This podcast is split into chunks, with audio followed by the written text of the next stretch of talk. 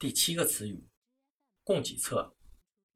二零一五年十一月十日，在中央财经领导小组第十一次会议上，总书记提出了供给侧结构性改革，在适度扩大总需求的同时，着力加强供给侧结构性改革，着力提高供给体系质量和效益，增强经济持续增长动力。在二零一六年两会上，供给侧改革又被反复提及，成为新闻媒体中的高频词。供给侧改革指明了全面深化改革的方向，已在各行各业中展开。可以说，供给侧是属于经济学领域的词汇。但是，无论我们参加公考，或是日常生活，无论是你是学习什么专业的学生，经济学领域都要有所涉猎，不仅仅是完善自身的知识结构，也是能够改善经济环境的重要因素。比如说，你不懂经济，不了解通货膨胀，不会投资，即使你再辛苦努力赚钱，也很难摆脱经济上的压力。好的，我们言归正传，先来简单解释一下，照顾个别同学。市场交易中，生产者是卖家，是供给侧；消费者是买家，是需求侧。那么，为什么要强调供给侧的结构性改革呢？我们先从外部环境和内部环境说起。在外部环境来说，随着我国经济的发展，我们国家的人民富裕了，经济水平提高了，这就自然导致。我们的用工成本大幅上升，人力资源成本不断提高。随着人口老龄化加剧，未来的社会人力成本还会继续升高。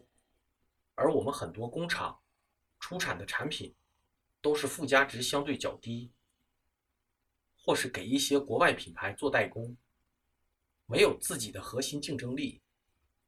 在改革开放早期。我们国家之所以可以发展如此迅速，就是因为我们的廉价的用工成本。之所以要提出供给侧改革，是这种模式不能再继续持续下去的结果。第二个因素是中产阶级的兴起。可以说，经济的发展让中国有了一个新兴群体，那就是中产阶级。我们可以看到，每年去海外购物的消费要有几千亿。为什么？那就是经济实力的增长，让中产阶级不再满足于国内廉价低质量的产品，更希望获得高质量产品的需求在日渐增大。国家自然不希望我们都去外国买东西，或是购买外国产品，这样不但造成外汇的大量流失。也会给本国经济雪上加霜。经济的问题只能用经济的方式来解决，提高企业产品的质量、服务售后等商业逻辑才是根本方式。制造业是民族的脊梁，是经济大上的基础，是我们这个民族发展的核心动力。我们首先要在思想上。根本转变自身的意识，在行动上重视产品质量的根本问题出发，来做我们民族的精品。我们的政府也要在税收、补贴等政策上给予更多的优惠政策。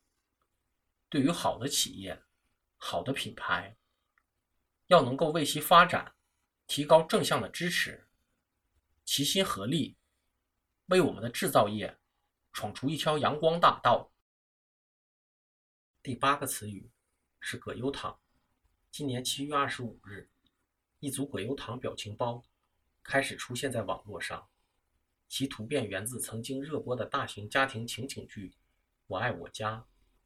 葛优饰演的二混子去别人家蹭吃蹭喝，像一滩烂泥瘫坐在沙发上，神态。妙趣横生，网友们便把这种极其懒散的瘫坐姿势称作“葛优躺”。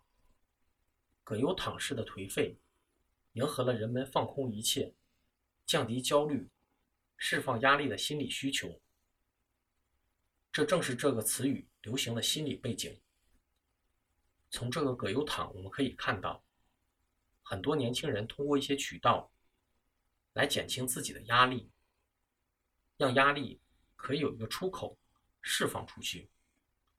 的确是这样，很多年轻人刚刚毕业，就要面对结婚、买房等非常现实的问题。家庭条件好的，可以全额在北上广。给孩子买房买车的毕竟是少数，多数的人都是贷款，首付还有的是借的钱。这样的状态，怎么可能没有压力？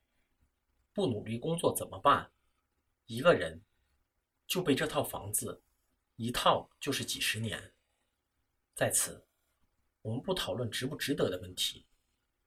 当然，还有很多人。有其他的各种各样的压力，但是我们可以看到，因为经济问题而产生的原因占绝大多数。除了我们自身要学会缓解自己、释放自己，知道自己的身体是自己的，年轻人更要为自己的选择而承担相应的责任。没有人逼着任何人在北上广生活。既然自己选择了，就要勇敢的走下去，此乃英雄也。选择在北上广，就选择了与压力同行，同时也有很多机会，发展空间也大。相反，选择小城市，就选择了相对宁静的生活，发展空间也是缩小的。没有完美的选择。人生也是如此，得到了一样东西，自然要放弃一些东西。选择了，就要勇敢的走下去，不然你还能如何？活着，就要活得刚强，活得不怕困难，活得无所畏惧。